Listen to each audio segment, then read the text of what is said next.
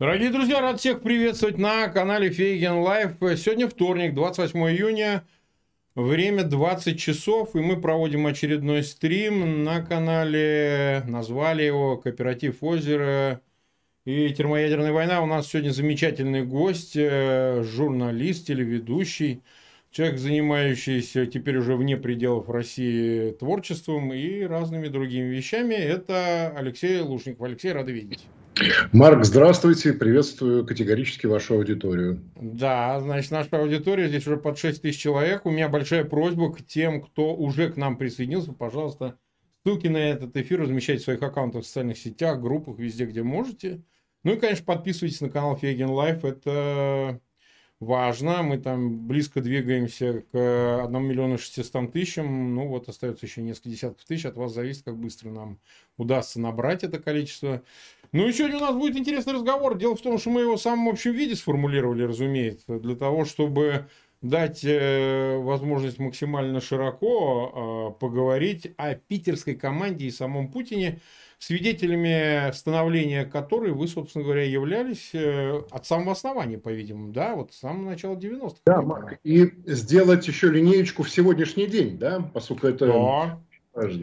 А я скажу, что главный вопрос-то ведь заключается в чем? Всю жизнь вот главный лейтмотив, что эти люди ассоциировались с деньгами, большими деньгами и очень большими деньгами. Что эти люди не по, по поводу идеологии, не по поводу а, значит, какой-то войны за империю или чему-то еще, а, они всегда твердо ассоциировались с бизнесом, криминалом, ну и какими-то превходящими вещами, что, в общем, для 90-х годов, когда возникла эта группа, мы ее условно назвали «Кооператив озера», естественно, она понимается шире, и Вдруг оказалось, что да нет, а вот у них миссия какая-то такая своеобразная, что они на самом деле о себе высокого мнения несут какую-то, а, ну, я не знаю, идею особенную. Она заключается в том, что, ну, в конечном итоге они наследники там Сталина и Петра, и, в принципе, готовы бросить на этот алтарь свое благополучие, будущее своих детей и жизнь, возможно, потому что цена очень высокая. То, с чем они играют, да, и сам Путин и его окружение а, чревато, вообще говоря, последствиями такого масштаба, что, честно говоря, вопрос жизни и смерти очень уместный такой выбор между чем и чем. Вот смотрите, вы были э, не только журналистом, но и депутатом Ленсовета в те годы. Давайте начнем тогда с самого Путина. Ведь вам приходилось не раз с ним встречаться. Он вообще менялся с вашей точки зрения? Вот сейчас нынешний Путин это другой Путин, чем зам, зам э, Собчака, как вы думаете? Ну, конечно, менялся. Все люди меняются. В общем, честно говоря, это нормальное явление. Э, вспоминая те периоды, Наверное, надо вспомнить, как произошло знакомство. Я думаю, что депутаты Ленсовета все имели вот это вот знакомство в том или ином виде.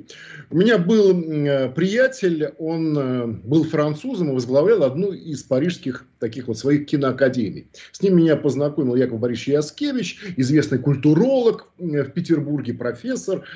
И как-то вот э, предложил мне, э, Коста Милякиев, его имя было, давай, говорит, устроим визит э, Собчака в Париж по той причине, что, во-первых, не было еще до сих пор никаких горизонтальных э, связей между субъектами федерации тогда, да, э, это все было, значит, через Москву, а тут, в общем-то, да, можно было это сделать. Я говорю, да хорошая идея, говорю, Париж, э, Франция, Петербург, такие исторические корни, конечно, надо.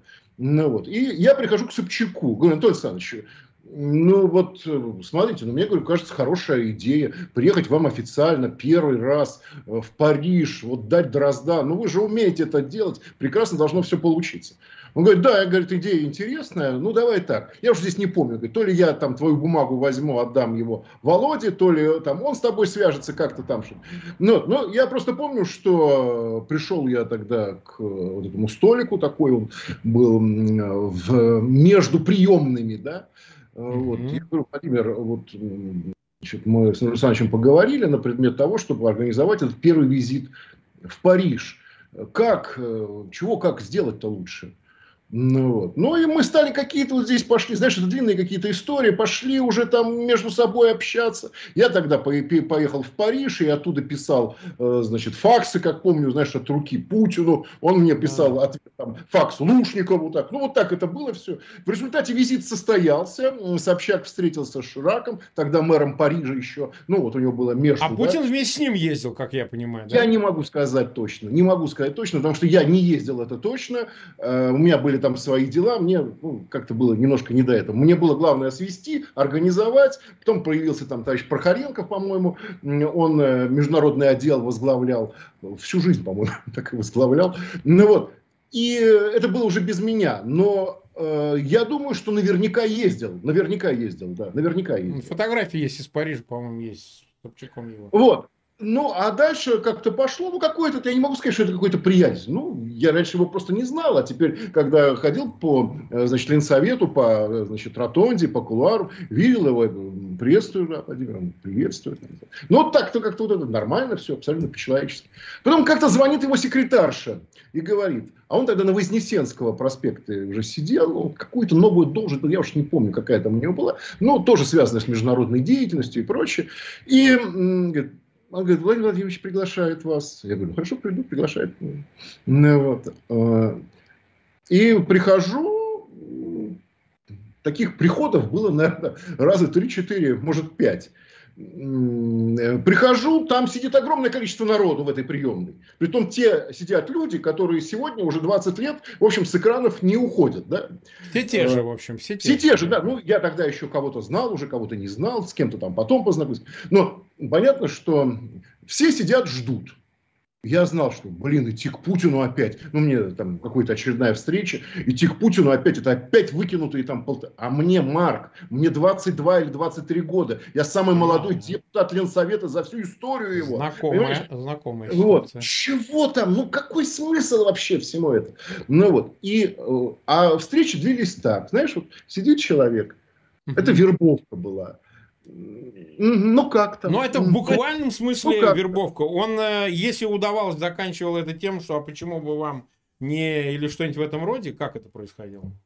Ну, наверное, да. Но у меня до этого не дошло, потому что вот одна, значит, последняя встреча, ну, последняя условно, значит, там, на Вознесенского, Э, я пришел, и, и тоже, ну, я ждал полтора часа. И я понимал, что передо мной еще человек 15 ждет. Вот опять же, вот этой да, группы, э, которую мы все знаем. И я понимал, что мне еще часа три сидеть. Я подхожу, я злой уже, конечно, у меня молодая кровь играет. Я подхожу к секретарю, говорю, знаете, говорю, вот если честно, вот просто у меня нет времени, говорю. Владимир Владимирович, надо, ну давайте какое-нибудь время определим, когда я с большим удовольствием пообщаюсь. Ну, нет времени вообще. И ушел. Больше меня не звали туда. Ну да, потому что это не понравилось. Но по существу, то есть вот это же сохранилось. У него приемные по сей день в повалку лежат. Э, просто он сейчас не принимает никого, но еще до последнего времени это известно там в Кремле, это когда он принимал губернаторов, некоторых министров, ну и просто своих, они даже свои. А, значит, сейчас мы понимаем, лежат на тест, диванах. Это тест на лояльность, конечно, безусловно. Правильно, мы об этом и говорим, что это специальное вымораживание идет. Да. И неважно, папа римский ты, который там, по-моему, единственный, кто не ждал, да, э, или ты, значит, какой-то лидер другой страны, это просто, ну, вот это такая позиция эм, как бы сильного, да, то есть я имею право опоздать. Кто ты? Кто? Ну, надо признать, что Анатолий Александрович тоже опаздывал. Но у него по другим как бы было всем этим соображением, как мне кажется, но он тоже опаздывал. Э, поэтому здесь складывалась там, понимаешь, такая... Марк, извини, я иногда на ты... Да, но это... на ты. Лучше мы на ты будем, не будем... Да. Э, да, э, церемониться. Склад, складывалась такая, ну, не вообще Ленсовет, это 450 человек, депутатов, которые все друг друга знали. По долгу какой-то службы, по долгу общения. Ты встречался и знал всех руководителей от Горюгина, значит, Ленинградского метрополитена, то, значит, там, руководителя памятников, ГИОП там или еще что-то все люди, они были какой-то вот такой вот круг общения. И ты прекрасно понимал, кто чем занимается, кто за что отвечает. И была система, конечно, своих внутренних, ну, там, кому надо обратиться для решения каких-то вопросов. Не для личных решений, потому что ничего там личное, это тогда было совершенно другое время, а для значит, каких-то общественных. Вот, поэтому э, с точки зрения того периода времени, встречи э, с Путиным и его лицо, его характер, это был человек, который был такой вот очень тихий. Вот его называют э, коллеги, да, вот говорят мой, да, но это угу. не совсем правильное определение. Он тихий, он абсолютно застенчивый, он глаза боится поднять, он говорит в стол. Это так было. Я к нему привез в свое время, уже в Смольный, председателя партии «Молодые либералы» Германии Михаила Линка, с которым у нас было сотрудничество. Я его привожу, мы должны были с Собчаком встретиться, Собчак куда-то, э, и, значит, заменяет эту встречу э, Владимир Владимирович. Ну, вот они говорили прекрасно совершенно на немецком языке. Вот у них прекрасный там контакт, он совершенно оживал, у него были прекрасные шутки на немецком, Линк смеялся. То есть я понимал, что он с точки зрения своей обаятельности может э, очень э, овладевать да, людьми, овладевать. То есть были разные посылы. Вот изначально Путин ранний это вот скромный человек, который там вот как бы совсем. А дальше это все происходило становление. Я уж не знаю, каким путем. Понятно. Нас смотрит 28 э, тысяч человек и 6200 поставили свои лайки. Те, кто присоединяется к нам, не забывайте, очень важно. Ссылки на этот эфир размещать в своих аккаунтах в социальных сетях. Только так это работает, и так это способствует повышению рекомендаций в YouTube. По-другому это никогда не работает. Так что от вас зависит, насколько эфир посмотрит максимальное число людей и так далее, и так далее, и так далее. Так, вот мы разберемся. То есть, э, вот можно было сказать о Путине тогда, из, сегодняшнего дня, что э, все дойдет до того, до чего дошло, что ему так, в общем, упавшая власть э, в России э, окажется, э, ну, что ли, э, ну, вещью случайной или закономерной, да, вот, вот тут я даже не знаю, как определить, как лучше сказать, но то, что он так изменится и не просто станет ну, не знаю, там, был бы мэром там, Санкт-Петербурга, да, а превратиться, в общем, в диктатора, злобного, опасного, и с таким глобальным масштабом, когда сейчас э, мировые лидеры сидят и размышляют, а что с ним вообще делать, того и гляди, херакнет атомной бомбой. А, вот можно из дня сегодняшнего заглянуть туда и сказать, что он э, точно превратился бы в такого или нет, нет, нет, это такая лоботомия специальная. Ну, ответ, конечно, положительный «да». Это я могу да. просто... Почему «да»? Да, вот я могу подвести. Ну, во-первых, он, помнишь, как э, было про Фокса, да, способен на поступок, да, ну да. вот на что-то такое безумное, да. Я помню, э, у меня были ночные эфиры, они заканчивались уже поздно, и в Питере в то время, это был 99-й год, работало только одно кафе, Ориент, угу. ну, на Васильевском острове, Ориент, там, по-моему, на первой линии, и э, между средним и большим между средним, нет, между, да, между средним и большим. И там, оно было круглосуточное. И после эфира я туда приезжал что-то съесть. И как-то ночью я сижу, а это лето было, терраса, смотрю, фига себе, знакомая походка. Просто вот я вижу, что идет Путин без охраны, без... а он тогда был назначен директором значит, ФСБ уже, да, при том совсем недавно. Ага, ага. Вот он идет, ну, то есть, э, один, Притом, ну, сравнялся, значит, я говорю, добрый, э, добрая ночь. Ну, ничего не сказал, он так рукой что-то, значит. Зашел, что-то там взял и ушел. Потом Розенбаум мне рассказывал, как в новогоднюю ночь, ну, миллениум когда был, да, Александр Яковлевич рассказывал, как они ездили э, в Чечню тогда. Это был такой очень серьезный, мне кажется, предвыборный такой вот заход, когда он такой молодой, на фоне уходящего или уже ушедшего Ельцина, который был дряхлый, вот он молодой, приезжает туда, в Хасавюрт, я не помню, куда он приезжал, но вот это расположение э, советских... Фу, а Розенбаум с ним был, да? Розенбаум, да, и, по-моему, еще Боярский был. Ну, Боярский не точно. Но Розенбаум у меня на эфире это рассказывал. То есть, ну, вот как это все было, как это все, там, вот он, там, вертолеты, это все, там, это все, там. Дальше. Вот я просто штрихи, да, наш зритель сейчас поймет вот по этим штрихам. А, я в свое время, это был, наверное, десятый год, а, Франция проводит D-Day каждый май. D-Day – это высадка союзников в Нормандии. Ну, да, да. И туда приезжают все, кто участвовал в антифашистской коалиции. Ну, тогда ну, я там был, и Э, английская королева скромненько приехала со всей семьей. Э, Обама, ну, не так скромненько, но приехал. Значит, все мировые лидеры там собирались. А потом, ты не представляешь картину. Э, много машин, ну вот эти Мерседесы тогда еще.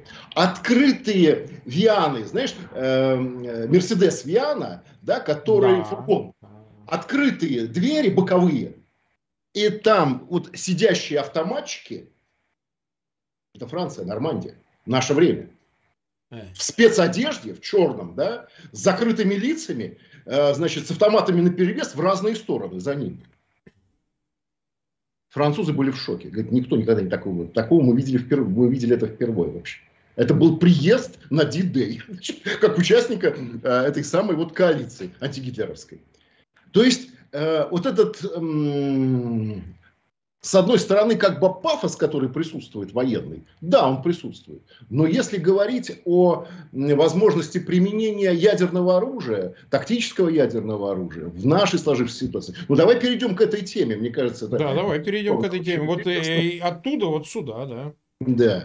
Мне кажется, что ну, нужен контекст здесь. Ну, чтобы быть объективным, нужен контекст мы видим всю жизнь повышение ставок. Вот что-то произошло, повысили, э, повышена была ставка. Вот, э, пожалуйста, дело Магнитского. Да, в ответ на это мы видим, значит, закон Димы, э, да, значит, по поводу да, да. Яковлева, да, по поводу приюта, значит, детишек, больных, в том числе российских, американскими семьями. Вот мы видим, вводятся первые санкции, в ответ вот эти сырные бульдозеры, да, бульдозеры, которые давят сыр, яблоки, вот эта санкционка, да, и э, мы не забываем, что это, в общем-то, в той стране, которая у нас сегодня с вами, ну, не очень, скажем так, сыта. И постоянно идут повышения этих самых э, ставок. Марк, у меня нет э, сомнений, что в какой-то период, если дела в Украине, э, а это, конечно, тоже надо в контексте. Знаешь, вот что мы сейчас имеем, да? Вот мы имеем сейчас э, там, украинский фронт. Он совершенно конкретный, понятный. Вот уже там, 4 месяца идет война, вот уже 4 месяца происходят вот эти слезы, вот эта боль. Да, вот мы это видим. Вот мы видим сейчас э, историю с Литвой, а я бы сказал не просто с Литвой, а с Литвой и Польшей, потому что этот коридор, он все-таки в Калининград, он задевает э, часть польских территорий. Да? Сувалский коридор. Да, Сувалский, да. Вот. Мы видим такое напряжение, которое, на которое надо отвечать. Надо здесь поднимать ставку. Он не сможет не поднять эту ставку. Да? То есть он точно что-то сделает, я правильно понимаю? Я правильно понимаю, абсолютно правильно мы видим выступление Такаева на ПЭФе. Угу. Ну, это же, это же очень интересно. Ну, это... так вот многие спорят. Часть, вот, например, казахская оппозиция утверждает, что это все игра, это разводка Путина, они договорились с Такаевым, они вместе изображали. Для чего? Ну, вроде как для того, чтобы иметь возможность э, в свободный мир выхода через Казахстан, ну и по военной тематике и другим. А какая-то часть, и я к ней скорее присоединяюсь, а она считает, что нет, это отражение меняющегося регионального пространства и глобальной роли гегемонии Москвы и так далее. То есть ищут других э, хозяев, ищут других авторитетов. То есть в данном случае Пекин или там Запад гораздо больше устраивает того же Такаева, сейчас что даже не о Казахстане речь, нежели попытка присоединиться к Путину, э, падающему колоссу, в принципе-то. Ну, это вообще медленно падающему. Ну, да. как можно? Знаешь, вот эти все э, версии да. с э, сознанием таким, что вот, значит, у вас что-то там произойдет. Вот, нет, это не работает. Это не работает, потому что, ну, во-первых, сам по себе человек недоговороспособен. Ну, как с ним можно договориться? Ведь мы были, ну, постоянно свидетелями, что кто-то что-то договаривается договаривается, не получается договориться. Вот несчастный Макрон, который звонит. Вот э, э, все это наше мировое сообщество, которое пытается о чем-то договориться, предлагая абсолютно здравомыслящие истории. Ну, договориться не удалось, война началась. Да, вот сейчас опубликованы вот эти стенограммы Макрона, очень симпатичные. Да, да, кстати, да. А, нет, конечно, таких не может быть договоренностей, это совершенно исключено. А Такаев, э, в моем представлении, вообще в данном случае выступал, ну, конечно, от своего имени, сам, ну, понятно, он чувствует большую поддержку старшего друга э, председателя Си и, конечно же, Турции, да, которая тоже в сфере интересов. А, давай вот так смотреть. Вот что вот мы имеем, да? Вот да. Э, не, не дай бог случись э, вот эта история с Литвой. Что такое Литва? Литва это еще, ну, Польша с одной стороны, безусловно, э, республики Балтии это второе, да, ну, а если в них задействована Эстония, и сейчас идут учения, где демонстративно, значит, идет бомбардировка Э, симуляция бомбардировок да, Эстонии, э, где вступают вот эти новые виды санкций с обоих сторон, да, мы это видим. Это что означает? Случись, не дай бог, что с Эстонией. Это мгновенно включится Финляндия. Мы должны понимать, насколько это родственная история. Mm-hmm. Эстония и Финляндия. Они очень близки. Далее, если включится Финляндия, это включится вторая близкая страна по ментальности э, у финнов, да, это Швеция. А это там тысяча с лишним границы. А ушли мы туда на, э, на восток, на Дальний Восток, а тот же Китай, вот то, что мы говорим с Токарем, потому что понятно, что Токарев, конечно, сказал от души, но он сказал это, как мне кажется, исключительно с какого-то определенного благословения, да, которое существует уже и с китайской стороны. Это огромная граница с Китаем. Мне как-то очень смешно, когда наши коллеги пытаются рассказать, каким образом прекрасно устроены российско-китайские отношения. Марк, вот мы э, ну, так, опытные люди, да, э, каждый школьник китайский, э, который приходит в мир, ему рассказывают о обидах, нанесенных Китаю, о обидах, нанесенных Китаю. Основное, основная страна, которая нанесла обид, обиду, это была Российская империя, которая в свой момент э, воспользовалась там, больше да, 100 лет назад, воспользовалась э, слабостью Китая и оттяпала колоссальную территорию от Китая. И это передается из поколения в поколение. И э, китайская идея, мне кажется, она совершенно проста. Наступит то время, когда мы э, значит, отомстим да, за тот за тот период.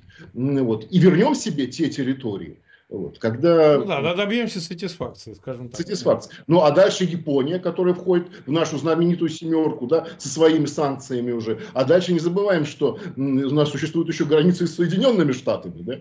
То есть, ну, как бы круг замыкается вот этот. Поэтому у меня э, работа на Хорошо. повышение ставок. Идет работа на повышение ставок. Если... То есть Путин будет повышать ставки?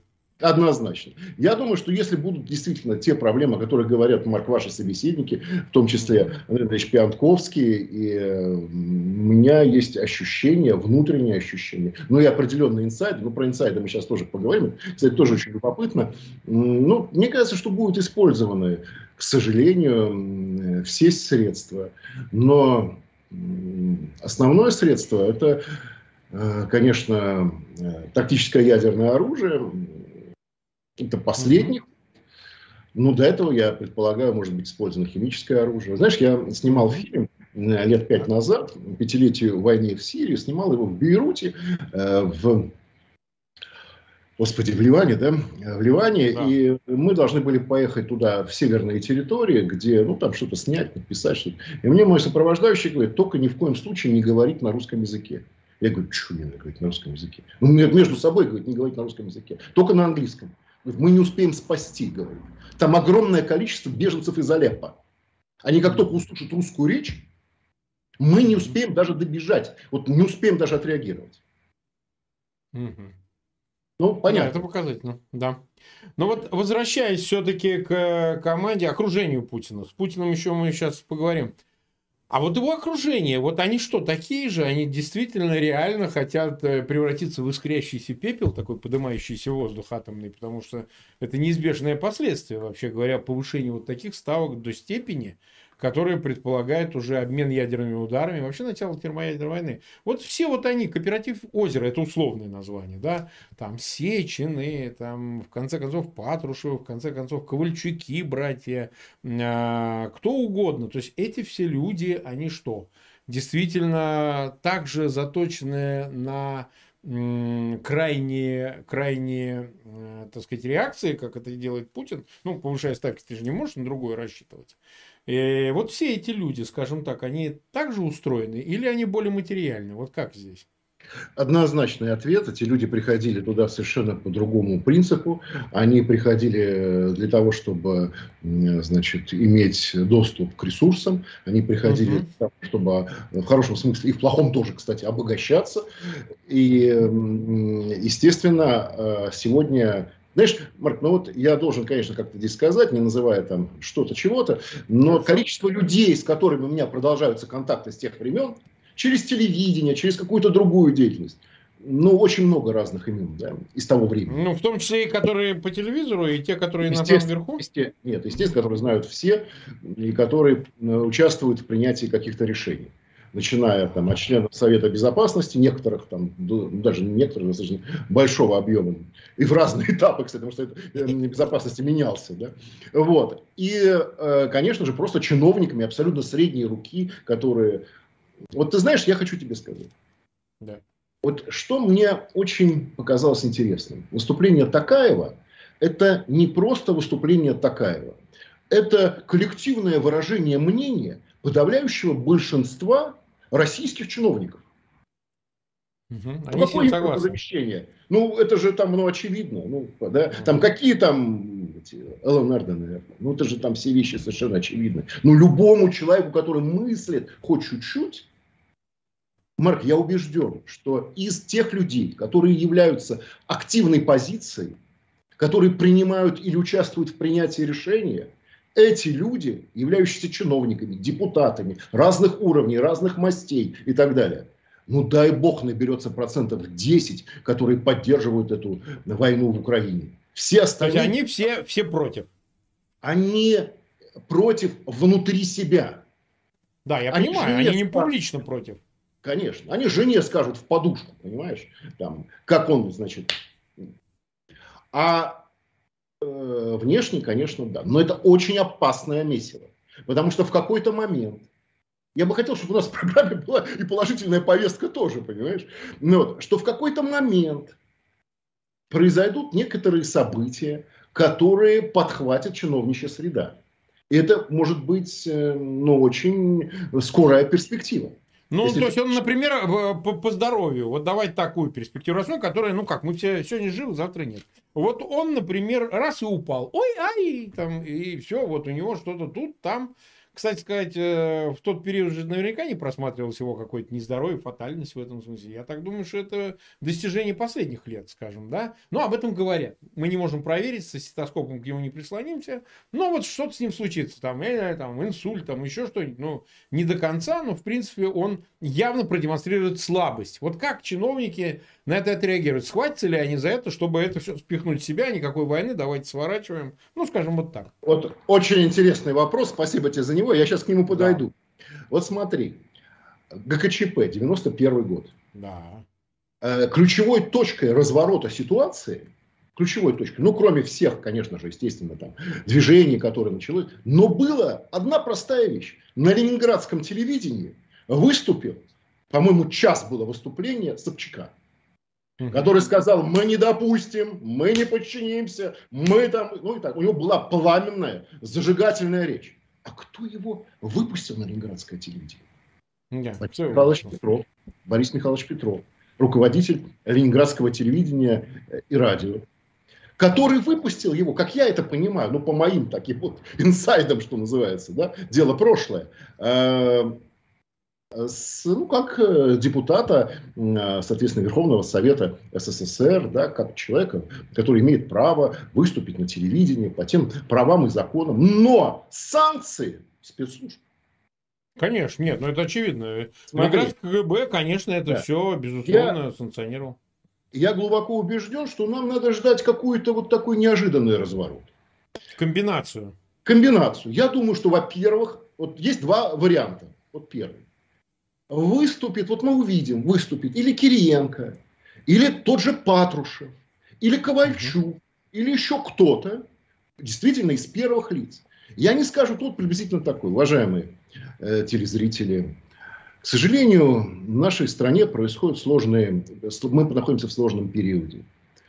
Владимир Владимирович Путин, безусловно, доблестный лидер, который многие-многие годы руководил страной. Но в определенный момент произошли ошибки, о которых мы не можем не сказать. Основной ошибкой, и здесь обрати внимание, не будет никакая война с Украиной, ничего. Будет да, пенсионная да. реформа. Например. Понимаешь, например, пенсионная реформа. Как она, значит, э, озадачила наших пенсионеров и ветеранов. Насколько мы потеряли тот э, человеческий класс людей, профессий, которые должны были выходить на пенсии, а они вынуждены работать еще это в наше сложное время. Вот что это такое, Марк? И, То есть, понятно. И Путин даже апеллирование к социальному вообще. Конечно. Да. Он просто будет отделен, отделен от информации. Ну, как на Фаросе Горбачев. Угу. Я думаю, что приблизительно так. А дальше уже вопрос там техники. Если он э, значит, согласится принять свою отставку, понимаешь, да, то в этой ситуации все будет хорошо. А если не согласится, то, как ты только что выразился, будет повторение какой-то сталинской схемы. Да? Ну, ну безусловно, да. Ну, вот, поэтому вот, но то есть, нет то есть получается, смотри, тебе какие-то инсайдеры все-таки оттуда говорят о том, что ну, скажем так, мы не очень понимаем, зачем он это все затеял. Выразимся Вообще, так аккуратно. Марк, вот последние недели 3-4, это вообще что-то творится. Огромное количество людей, с которыми я вообще уже давно не общался, потому что, ну, мой, э, значит, э, ну, я в другой стране нахожусь и давно нахожусь. Да. И ну, просто спрашивают, знаешь, вопросы, которые... Я знаю, а как, если вот, как воспримет Запад, как ты считаешь? Ну, то есть, вот с каким, какой Запад? Ну, вот, говорит, Франция, ты же там это, все. Я говорю, ну вот, ну, мы обсуждаем серьезные вопросы, скажем так, да? Люди устали. Ты понимаешь, если мы говорим о том, что устал э, те, кто находится сегодня на войне, в войне, то еще более устали те чиновники, которые, ну, во-первых, они должны каждый день врать, каждый день соревноваться в этом вранье, каждый день показывать свою там, 63-ю патриотическую позицию. Да? И э, это лопнет, это не может долго продолжаться. Это вот ждем выступления Кириенко, Патрушева или условного Ключика. Да? Ну вот я это так вот ну, условно, условно. Там условно. это они могут выбрать кого угодно на эту роль, да, там, потом, кого понятно, не жалко, да. Потом понятно, Марк, как только Путин будет отделен от власти, все мгновенно посыпется. Потому что Путин ну, сегодня на той харизматической части своих 22 лет и прочее, прочее, прочее. Все остальные когда мне говорят, это коллективно, это там то все. Ребята, коллективно, вы видели на Совете э, Безопасности, по телевизору вам да, показали. Да. Это искренне там все было. Поймите, сыграть... А зачем он показал? Зачем он это показал? Это же запись была. Да, показал, потому что э, есть такое ощущение, что я могу всех. То есть я вас на, нагну и это покажу. Или он хотел замазать всех. Вот все вот как, вместе шли, ну, вместе висеть. Э, ну, я думаю, что, ну, слушай, ну там же так много надо вместе висеть, это же значительно больше и шире этот коллектив, да. Совет Безопасности – это некая игра в политбюро, да, там классическая. Да, конечно, ну, политбюро, нет, это почти политбюро коллективно принимается решение, это показать элемент коллективности, единообразия в этой коллективности, замазать частично, э, ну, мне, и просто ну, показать, что царь один и царь настоящий. No. Ну, то есть не может быть двух царей. Никто не может претендовать на его место. Что они его боятся. То есть показать, что боятся. И они действительно боятся. Ну, вот Нарышкин, например. Нарышкин возглавляет внешнюю разведку. Он питерец, выходец, э, давний знакомый. Да, он возглавлял табачную фабрику, что ли, так сказать. Ну, он, понятно, старый КГБшник, но в Питере, по табачной фабрики директором был. Что-то в этом такое, я вот не помню. С этой стороны я его не знаю. Да, но, но тем не менее. И вот он блеял, выглядел, ну, честно говоря, для руководителя внешней разведки, ну, прям совсем не солидно. Это потому что они все слабее его. Это они все такие, все. в общем, никакие. Все. А Патрушев? Все. А Патрушев? Слабее. Слабее даже Патрушев. Потому что у него нет той харизмы. Ну, пойми. Вот у Путина, вот как бы мы там что ни говорили, я всегда спорю со своими друзьями на эту тему. Они мне говорят, никакой харизмы у него нет. Он не... Но харизма же, она вырабатывается рядом позиций. Это данные обязательства, это сказанные слова, ну, имеется в виду, да, это личные разговоры. Когда он говорит, ты служить-то будешь мне, ты это понимаешь? Угу. Идет, смотри, еще все эти ребята, они же не, ты правильно совершенно сказал, они пришли туда для другого. Они не приходили Конечно, туда для того, чтобы становиться, значит, какими-то религиозными деятелями. Понимаешь? Еталой стал вдруг один наш. Вот ей, а итализм вот этот произошел вот мне кажется, что это, конечно, уровень психиатрии. Ну, если мое, ты спрашиваешь мнение, да. Я, честно говоря, никогда это не замечал, я это никогда не видел, никогда не видел каких-то производных этого. Мне кажется, это произошло в какой-то момент. Может быть, насыщенность жизни, может быть, какие-то события произошли, еще что-то. Мы этого не знаем и пока не узнаем. Потом узнаем, когда это произошло. Но в данном случае, конечно же, сегодня очевидно, что ребята приходили туда совершенно по другим позициям. А их вдруг заставили, а их заставили э, играть э, религиозных лидеров. Ну да, да. полуфанатиков. Вопрос ведь какой? Вот э, э, в контексте этого, ведь они все приближаются к границе 70 лет, ну, большая часть, да? Кто-то ее перешагнул, как Патрушев, там, Бортников и так далее. Кто-то, вот как Путин 7 октября отпразднует эти 70 лет. То есть они точно, дело даже не в количестве лет, потому что мы видели примеры и с большим количеством люди бодрые, веселые, как говорится, да? А вот все-таки не тот случай, потому что, ну, груз-то потяжелее будет, и стресс другой совершенно, да. Э, такое и в такой стране, оно по-другому носится, я бы так сказал.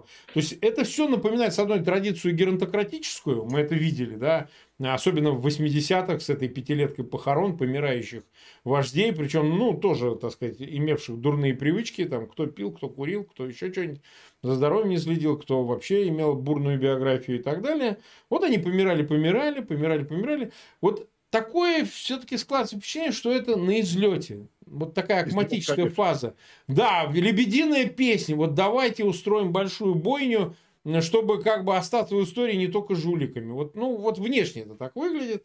А, а так, чтобы уже, ну, после 70, честно говоря, заряжать молодежь, идите гибните, ну, честно говоря, как-то хреновее. Ну, если работает, но пока очень недолго, потому что, ну, странно это выглядит. Вот э, судьи из 90-х, вот тогда, когда им было там на 25 лет поменьше, там, скажем, да, Э, как это все? Вот в каком виде это надо воспринять? Это действительно эти люди готовы и в старости, и немощно, значит, продолжать скипетр, значит, друг другу передавать. Как вот это будет дальше? Да, готовы скипетр передавать, конечно. Но ну, пока жив центр, центр жив, вот этого принятия решения. Ага. Вот пока он жив, они вынуждены выполнять те функции, которые взяли лично перед ним. Лично. И это будет происходить, да. Но как только Э, зашатается суверен, то дальше будет, конечно же, ну, совершенно другая история. И там не будет больше вот этой гонки на, э, да, на лафетах. Нет, да, нет, будет скорее все-таки какой-то вот... Придет, конечно, кто-то такой же, да, саблезубый, понятно, но вот, но он будет уже другой. Ему не, он будет сначала пытаться реставрировать путинскую систему, но это у него не получится, потому что там все такие, и он там не лучший, не худший. Вот, это все быстро закончится. Это очень быстро закончится. То есть никто не в состоянии держать эту никто. систему, кроме самого Путина. Никто. Но ну, его я... окружение, это же путинское окружение. С ним же не может ни один остаться, потому что э, вот говорят, есть э, персональный Путин, есть коллективный Путин. Вот персональный, понятно, его вынь, и эта конструкция обсыпается, потому что любой из его коллективного Путина, он не может повторить Путина. Действительно нет этих 22 лет, нет этого бэкграунда преемника, его же официально оставили преемником президента. Ельцин ушел раньше на три месяца, да, до выборов для того, чтобы сделать его в Рио исполняющий обязанности президента, ну, де-факто передать власть, потому что никаких выборов не было. То есть, а есть ли такой человек, которому вот он придет, и это будет, э, ну как, даже если его назначить переходной фигурой, там, не знаю, Мишустин, там, да, или он формально по Конституции должен быть, Кто это может быть? Или из питерских кто-то? Вот кто бы вот да, мог бы выглядеть так? Мишустин. Я думаю, что это Но ну, ближе это самое, сторона. самое близкое попадание. Абсолютно. Ну, это будет какой-то... Они выберут какого-то человека, с которым будет заговорить Запад. Вот этот коллективный Запад. Ну, это а. однозначно. Однозначно. А потом, когда начнет говорить коллективный Запад, э, здесь уже начнутся вот как старые добрые 80-е. Да? Ну хорошо, ну давайте. Ну, так. ну тогда вы вот так. А если вы вот так? Ну что, ну давайте выпускайте Навального. Выпускайте ну, Навального. Как Сахарова, помнишь? Ну, я не сравниваю разные фигуры, понятно. Да-да-да, конечно. Ну, принцип-то один. Горбачев позвонил Сахарову и сказал, мне Горбачев рассказывал, да. позвонил и сказал ему прямо, вы свободны. Он говорит, я могу приехать в Москву, вы можете приехать в Москву. Ну, это так, это было. Здесь, ну, в каком-то виде это будет то же самое. Ну, если, на, ну, не буду какие-то печальные схемы рисовать, но, тем не менее, Навальный, конечно, находится в крайне сложной ситуации. Ну, так а, в, том, в том и разница, что все-таки Сахаров был в ссылке, Навальный сидит в строгой колонии и вообще с неясной перспективой, с учетом его предыдущего отравления и так далее. То есть, спасение как пока не просматривается. А вот с войной, с войной с Украиной, здесь какой вариант? Ну, вот давайте здесь. Вот у меня есть по этому поводу такая, как мне кажется, очень важная информация. Я ее буквально, Марк, э, схватил да. в прошлой неделе. Все говорят о центрах принятия решений. Да? Я задал конкретный вопрос. Слушайте, ну если вот все вот так, ну чего вы не разбомбите-то в данном случае банковскую, да, почему э, вот непосредственно место, где работает правительство Украины, вы держите, почему никто не, не хочет, э, значит, ну, э, вот очень интересный ответ я получил. Мне кажется, что вот это заставляет, ну, мне надо, мне кажется, это надо проанализировать, любопытно. Mm-hmm. Дело в том, что Зеленский существовал и существует в двух своих ипостасях. Первая ипостась э, заканчивается периодом первой недели начала войны. То есть э, президент со всеми своими противоречиями, молодой, в общем, человек, мужчина, который волей случая, э, положительного случая, конечно же, стал главой государства, на которого, ну и так далее, так далее, так далее. То есть человек, понятно, такой же, как все мировые лидеры. Проходит время, он начинает себя проявлять в этой войне. Вот он не уехал, да, э, значит, в Штаты или там в Польшу, куда ему предлагали его. Да, уехать. куда предлагали. Вот, вот он э, непосредственно записывает ролики. Понимаешь, это очень важный момент. Он не просто записывает ролик, он нашел форму важнейшей коммуникации с людьми. Он людям рассказывает, и он дает ту надежду, которая ну, крайне очень важна в это время для воюющей стороны. Дальше он выступает перед парламентами, он выступает перед, значит, э, разного рода, э, принимает актеров, принимает, э, значит, лидеров государств, общественных организаций и так далее. Он постепенно становится очень ярким мировым лидером.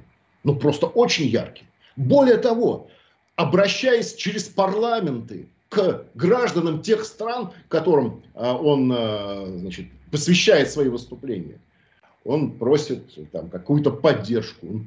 Эти люди начинают чувствовать себя сопричастными к этой войне. И эта война воспринимается через лидера государства, через э, Зеленского. Э, я, можно сказать, знаю, что по Банковской и по Зеленскому. То есть, э, обратим внимание, вот эти диверсионно-разведывательные группы, которые вначале проникали к Киеву, да. Да, чтобы убить Зеленского, потом как бы это все сошло на нет, в том числе следствие работы спецслужб украинских, но и в том числе, что была э, почему-то отменена задача убить Зеленского. Угу. Да, почему? почему? Вот это, мне кажется, очень интересно.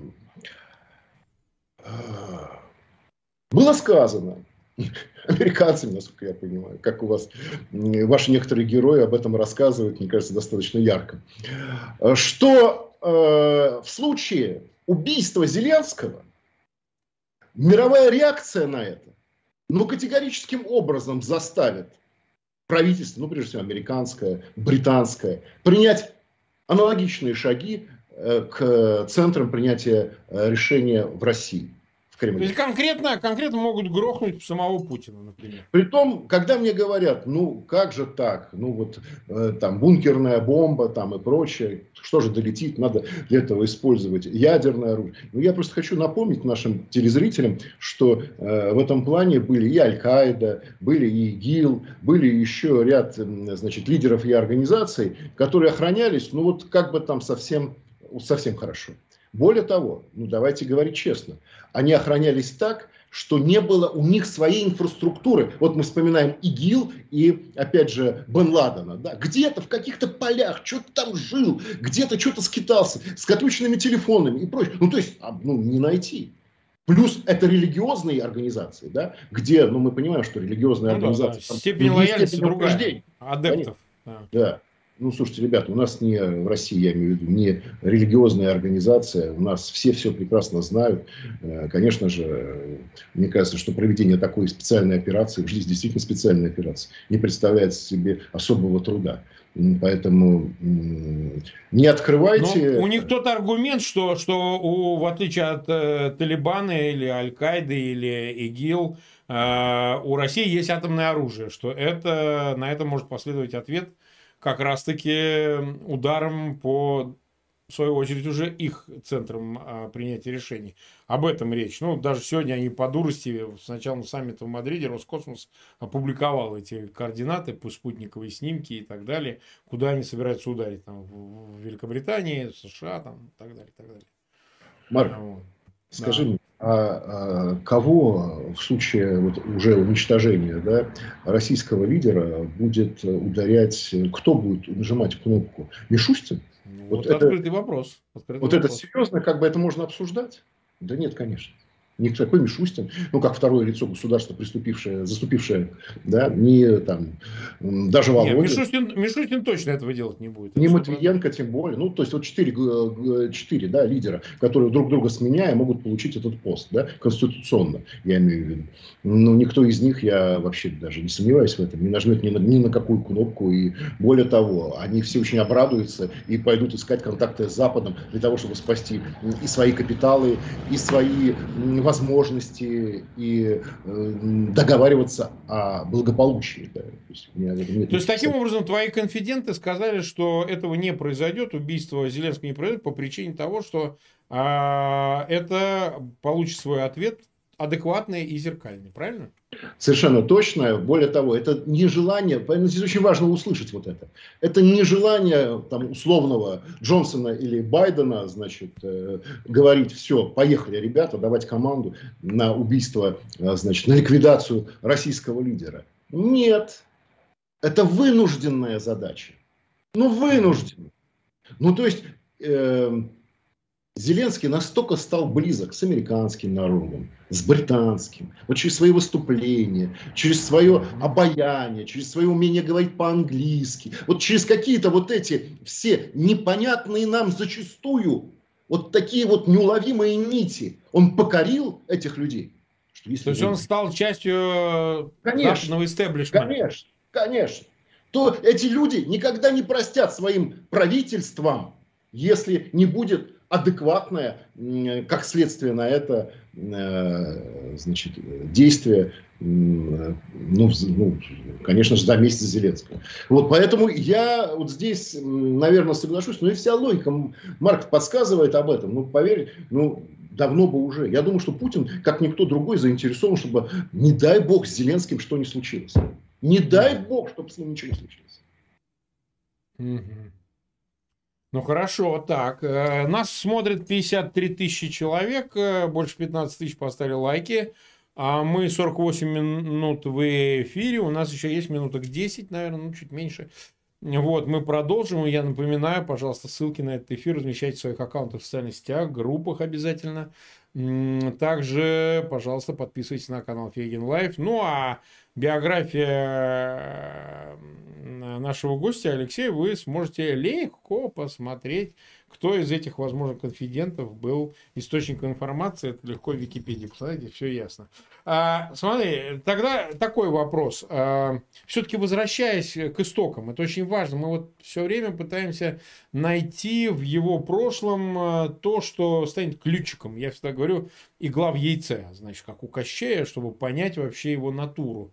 Потому что ровно в его прошлом, в том числе и административном, на посту вице, значит, в Петербурге таится ответ. Э, ну, может быть, раньше, когда он работал в КГБ Ленинградском, может, еще чуть раньше, но все равно там где-то ответ, э, херакнет он, значит, э, с атомным оружием, атомной боеголовкой или нет, потому что это невозможно распознать сейчас, он слишком закрыт, и эта бункерная психология, она уже им овладела, тем более он двигается на восьмой десяток, а вот где-то там в прошлом этот ответ есть. Понимаете, ответ есть сто процентов, просто его надо понять. Э, что послужило этой причиной, ты говоришь, вот это выяснится потом, когда он помрет, и мы вдруг что-то узнаем, там архивы, свидетельства или какая-то информация, переданная на Запад, она нам даст ответ. Но мы путем интуитивным, я глубоко убежден, ну, э, методом индукции, мы способны это э, поискать ответ, во всяком случае, Смотри. задаться такой целью. Да. Смотри, у меня очень часто на телевизионном эфире была Анатолий Александрович Собчак. Так. 13 э, сентября 1999 года он приехал из Франции из эмиграции. Он пришел ко мне на эфир вместе с Людмилой Борисовной Марусовой. Ну, понимаешь, все эти эфиры с Собчаком, они час вот в эфире, а потом мы сидим еще часа два, пьем чай и говорим на разные вещи. Да? Mm. Вот. Последний эфир был, э, если я не ошибаюсь, в феврале. Но вот до какого-то... Двухтысячного. Да, 2000-го. То есть совсем... Когда Путин уже стал президентом, де-факто. Ну, де-факто. Де-факто. Было понятно. Месяц остался до выборов. Да. Вот. А, и это вот совсем чуть-чуть до его убийства. Да. Вот я э, спрашивал, Анатолий Александрович, ну вы же там, очевидно, что вы там, вы будете, как вы? Он говорит, ну, по всей видимости, говорит, мне предложат должность премьер-министра. Это он так говорил, Собчак. Да, Думал, что да. Путин предложит ему должность премьер-министра. Да. Как интересно. Да. Вот, э, говорит, я не знаю, соглашаться мне или нет.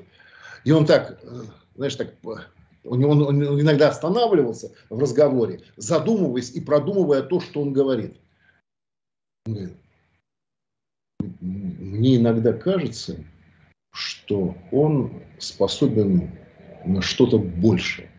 И в этом большем читалось не то, что а вот какая-то какая-то нить. Ну, что, что Володя исполнитель, а на самом деле всегда ну, да. мечтал. Да, да, да. Что-то больше нет, я нет хотел сказать. Что-то больше имелось в виду не должность, не что. Что ему неприятно, а может быть даже где-то страшно, и может быть по, с точки убеждений, с точки зрения убеждений не соотносится с Собчаком лично. Вот это, ага. да, я прочел это так. Конечно, это у меня впечатление, как ты понимаешь, прекрасно, 22-летней давности. За это время могло... Не, много... Я много меняется. Если... Да. А вот он как его оценивал-то? Потому что разные слухи ходят. Он, может, говорил, что, ну, там, типа, это для меня странно. Я никогда бы не подумал, что... Никогда бы не зам... Постоянно он говорил. Так он это постоянно говорил. Он говорит, президент Путин. Ну, это я еще помню, там, в сентябре. Но он не ну, мне кажется, что он не, не понимал это. Не понял, как это так. Да, да. Но, а это не шло от того, что он сам считал себя уязвленным и в праве ну, своем, значит, что он должен бы было быть, бы сложить ситуацию по-другому. Может быть, поэтому это застилало ему личное, так сказать, вот э, зависть какая-то. Конечно, я думаю, что это должно было быть в каком-то виде наверняка, это нормальная человеческая реакция. Да? Но с другой стороны, для него это давало м, перспективу, потому что Марк, ну он же к этому моменту проиграл выборы губернаторские Яковлев. Да. Нельзя забывать, ну, что... был опозорен, сильно опозорен. Да, три года, три года он был в эмиграции практически, только три года, по-моему. Вот, и... Ну, как, кто ему что-то еще может предложить интересного, ну, с точки зрения работы. А здесь думал. Понимаешь? А здесь думал. Вот что-то не то. Мне кажется, что... Я-то глубоко убежден вот в моих каких-то вот таких внутренних представлениях, анализируя, суммируя вообще все какие-то сказанные слова, мысли, произнесенные где-то. Э, мне кажется, что на пороге вот года так, э, значит, десятого, ну, я даже думаю, что не десятого, не десятого, нет. Мюнхенскую речь связывают. Нет, наверное, чуть позже. Я Она думаю, была что... в седьмом году. Да, в седьмом. Я думаю, что это где-то в районе восьмого года до грузинской войны. А, я думаю, что где-то там произошло то, что, ну вот внутренне мы называем для себя такой аитализация. Да, он стал аиталом. Mm-hmm. Как, как, в чем это выражалось? Ты знаешь, был удивительный совершенно человек Игорь Абрамович Шатхан. Он режиссер, и он у меня на канале был председателем наблюдательного совета мы часто очень собирались. Он известен тем, кроме вот контрольных для взрослых, который 75 -го года вел на ленинградском телевидении, он еще э, известен как человек, снявший четыре фильма про Путина. Первый э, фильм про Путина на русском видео снимал он. И он очень хорошо знал вообще всех. Ну вот очень хорошо. Мы садились с Игорем Абрамовичем вот за столом, пили чай. Я говорю, смотрите, что произошло. Он говорит, так это же понятно. Туда? Я говорю, я тоже считаю туда. Мне кажется, что все люди, которые есть, они в некотором смысле делаются на тех, кто лично знал Путина, и тот, кто не знал. Э, Шатхан, э, к сожалению, его нет в живых уже лет, наверное, 10, э, он хорошо очень знал. И он первый для меня сказал, тогда, у меня говорит, есть ощущение, что он часто, что он почувствовал себя мессией мессии, который хочет изменить мир, мессии, который носит в себе вот некое такое религиозное начало. Я говорю, Игорь Иванович, ну, слушайте, ну это просто вот не может быть, потому что вот в этом плане, ну, ну как? Мы его все... А вот, говорит, я почувствовал. Угу. То есть я думаю, что это оттуда.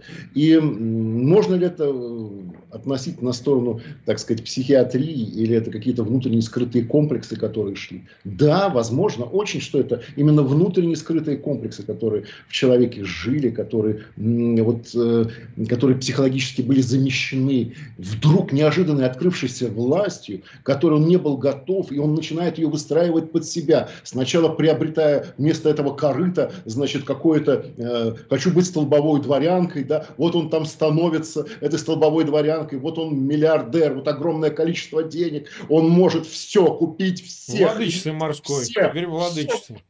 А я хочу быть царицей морской. И вот когда вот это произошло, вот эта царица морская, вот здесь, мне кажется, это как раз перед девятый, девятый год, наверное, где-то так. Угу. Кончилось, кстати, корытом у Александра Сергеевича. Да, что... это мы вспоминаем. Ну что, а, время уже 20 часов 56 минут. Буквально через 4 минуты будет мой монострим. Там подведем кое-какие итоги. Поговорим о перспективе, собственно, принятия решений в отношении России, о том, как страны спонсоры терроризма. То, сейчас активно обсуждается и с чем обратилась вот это очень э, к американскому руководству. Да, я поговорю просто, ну и плюс ответим на вопросы зрителей. Они давно просили. Вот, давненько я не делал этого монострима. А, ну, мы благодарим, конечно, тебя, Алексей, что ты к нам пришел, с нами поделился. 56 тысяч нас смотрело, 18 а тысяч поставили лайки. Я прошу, пожалуйста, ссылки на этот эфир всех зрителей, пожалуйста, в своих аккаунтах, в социальных сетях, группах, везде, где можно размещайте. Те, кто из России смотрит, потому что не везде все могут посмотреть Facebook и Twitter, они забанены, а, блокируются, поэтому посылайте в мессенджерах, ну и подписывайтесь на канал Фейгин Live обязательно. Алексей, ну как-нибудь еще поговорим, да, может быть не да, все. Марк, спасибо тебе, ты делаешь большое дело, спасибо. Стараемся, стараемся, да, ну все, пока.